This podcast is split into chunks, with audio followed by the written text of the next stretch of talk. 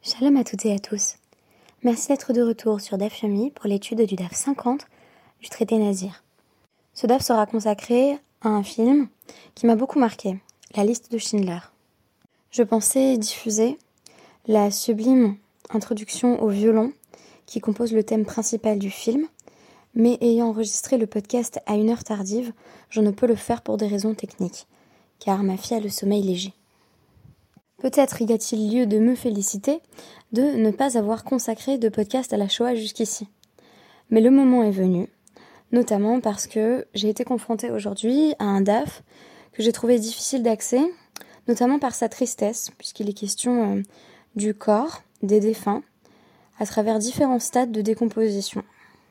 C'est donc résolument un podcast ardu sur le plan à la fois technique et psychologique.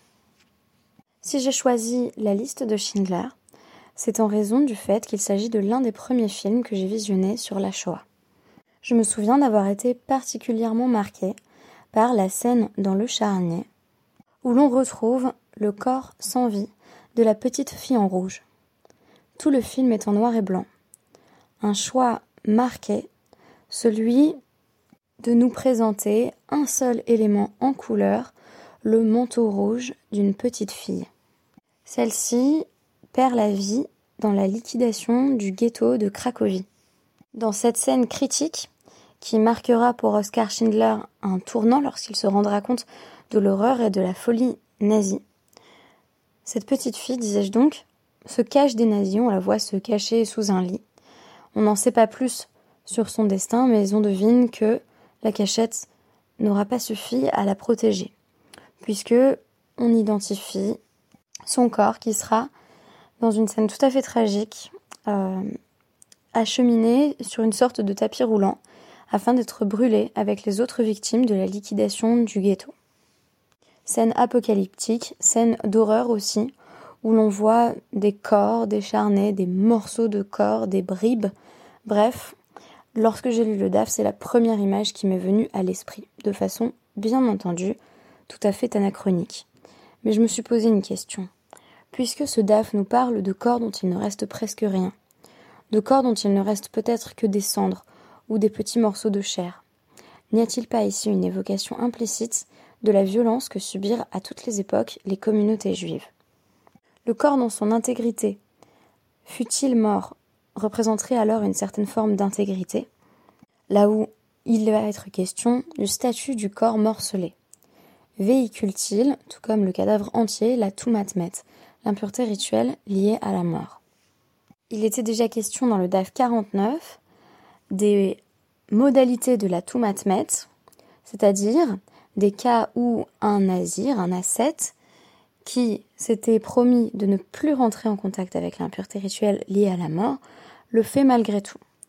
Ce qui le contraint à se raser tous les cheveux et à recommencer sa période de Nézirut depuis le début. On nous dit notamment euh, dès la Mishnah, qui va être commentée dans notre date du jour, que s'il reste Melo Tarvad Rakav, c'est-à-dire une pelletée pleine des restes du défunt, et que le nazir en vient à toucher ses cendres, alors il a contracté la Toumatmet. Mais qu'est-ce que cette pelletée de cendres? Dans la mesure où l'incinération est prohibée dans le judaïsme. On peut deviner que l'on a affaire ici à quelque accident grave, voire tout simplement à un contexte de violence, où certains juifs, et l'on sait que c'est le cas notamment à travers la figure de Rabbi Hanania ben Teradion, étaient brûlés, le plus souvent brûlés vifs, à des périodes de persécution romaine. On pourrait dire alors que du martyr, il ne reste que Melo Tarvad Rakav, une simple pelletée de cendres. Il est encore question, dans un contexte où la violence n'est pas nommée mais semble implicite, d'un kazaït de Netzel. Mais qu'est-ce que le Netzel? C'est ce sur quoi une, une braïta dont notre va s'interroger, la réponse étant qu'il s'agit de la chair du défunt qui euh, s'est liquidifiée puis solidifiée ou encore de liquide qui aurait euh, coulé du cadavre euh, au moment où il a été euh, réduit dans cet état. Donc là encore, on a en filigrane des représentations très dures, presque insoutenables, de la chair brûlée, consumée, qui est non pas réduite en cendres, mais qui fond, tout simplement. La mort dans sa réalité la plus brutale fait l'objet de ce DAF 50, avec notamment au début du DAF une mention euh, des fausses couches, et notamment d'un fœtus qui ne serait pas encore totalement formé. On va là encore poser la question de son statut du point de vue de la pureté et de l'impureté rituelle. Ce qui est très intéressant, c'est qu'en général, l'impureté rituelle, la, la touma, quand bien même elle ne serait pas strictement liée à la mort, est du côté de la physiologie. Les règles, le fait de donner la vie ou de trouver la mort, voilà qui est en quelque sorte dans l'ordre naturel des choses. Pour moi, ici, poser la question est-ce que ce corps consumé relève malgré tout de la Toumatmet, c'est affirmer qu'il y a quelque chose de non physiologique, de non naturel dans toutes ces morts qui nous paraissent si injustes et si violentes. Revenons-en à notre pelleté. La notion euh, du tarvad va faire l'objet de tentatives de définition dans la Gemara. Selon Chriskia, qu'est-ce que la pelleté C'est melo pisat hayad, c'est-à-dire c'est la taille de la paume d'une main. D'emblée, on a cette représentation du nazir qui aurait perdu une personne aimée par exemple, à la guerre, où j'avais mentionné cette situation plus fréquente où le corps est en, effet entièrement consumé euh, euh, des, martyrs, martyrs donc du gouvernement romain, et où le nazir va tenir dans la paume de sa main les restes de la personne aimée et ce faisant contracter l'impureté rituelle. Pour Rabbi Yochanan, le tarvad correspond à Melo Hofnav, c'est-à-dire à la fois la paume et les doigts de la main, donc une, main entière. Ce qui est très intéressant, c'est que l'on trouve aussi cette expression de Melo Hofnav dans le cadre de la quantité de kétoret, c'est-à-dire d'encens, dans le cadre de la voda, du rituel que le Kohen Gadol saisit lorsqu'il se prépare à entrer dans le Saint des Saints à Kippour. On consultera à ce sujet Vaïkra 16, 12. Là, dans ce contexte, on devine que tout dépend de la taille de la main du Kohen Gadol. Il prend à pleine poignée. Est-ce un hasard si Rabbi fait allusion à ce type de mesure lorsqu'il évoque les pelletés des défunts qui semblent avoir été victimes d'une mort violente Peut-être pas. Je voudrais évoquer ici un grand débat dans l'histoire de la pensée sur la question de la portée des martyrs. Les martyrs correspondent-ils à ce que l'on pourrait appeler une forme de sacrifice d'Isaac, une sainteté intrinsèque qui serait associée au phénomène des martyrs. Là où Riskia est simplement factuel, mais l'opisatayad, ce serait simplement tout ce que euh, la paume peut contenir de cendres lorsqu'un nazir se rend impur pour la personne aimée, Rabbi Yochanan fait intervenir des connotations sémantiques associées au domaine du sacré.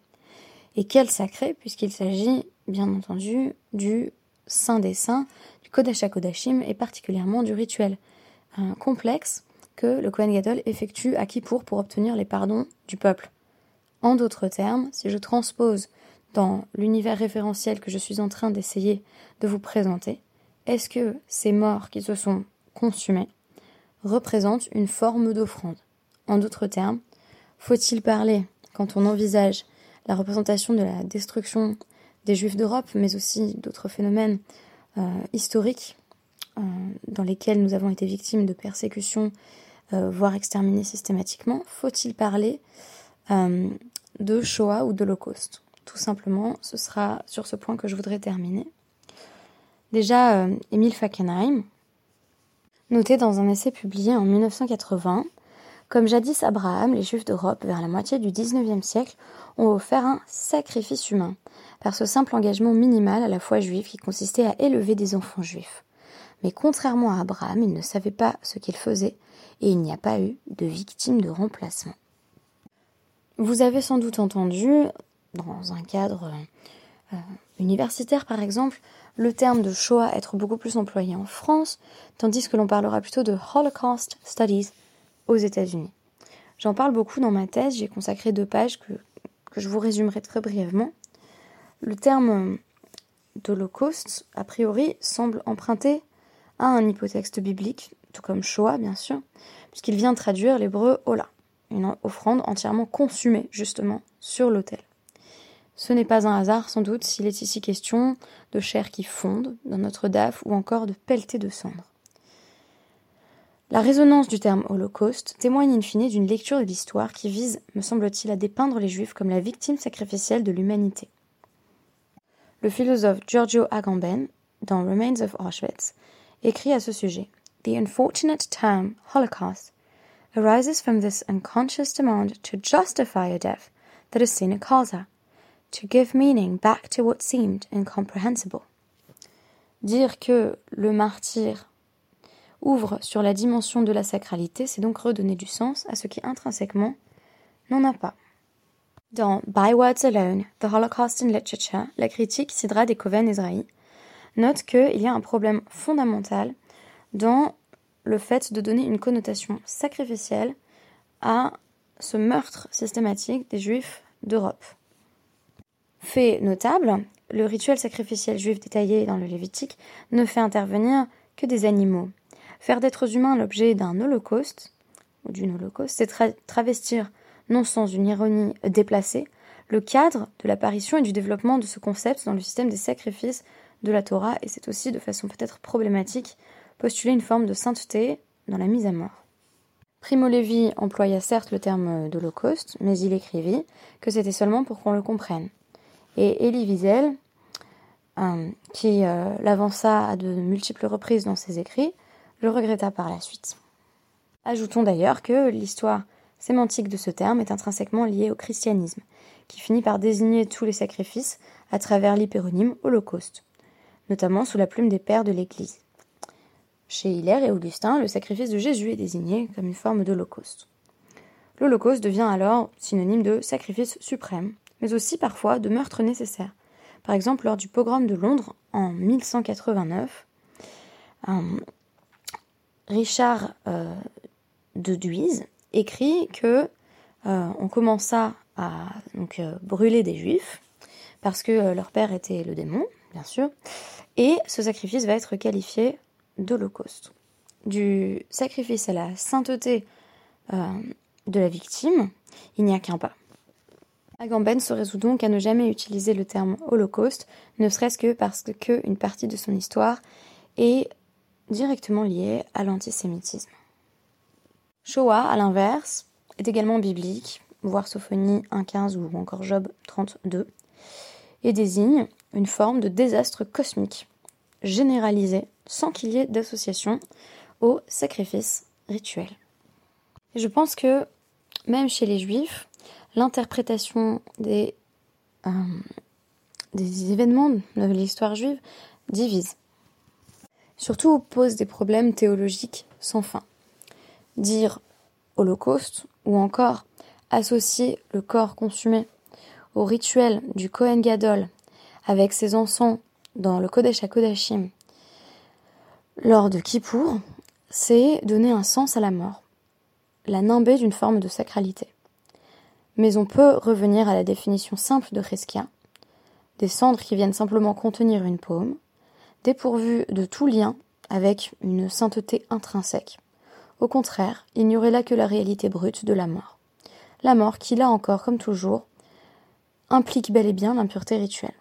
Une mort encore ramenée à son sens physiologique, au-delà de l'irréparable, au-delà du fait que apparemment elle défie tous les cadres, puisqu'il s'agit ici d'une mort violente et vraisemblablement infligée par autrui. Ce n'est là que mon interprétation d'un DAF que j'ai trouvé très difficile et pourtant je travaille sur la mort puisqu'il est peuplé hein, de ces représentations de cadavres réduits en cendres, de corps en décomposition, de chair qui fonde, toutes choses euh, auxquelles il ne nous est guère agréable de penser, mais auxquelles j'ai pensé aujourd'hui que nous devrions nous confronter. Merci beaucoup et à demain.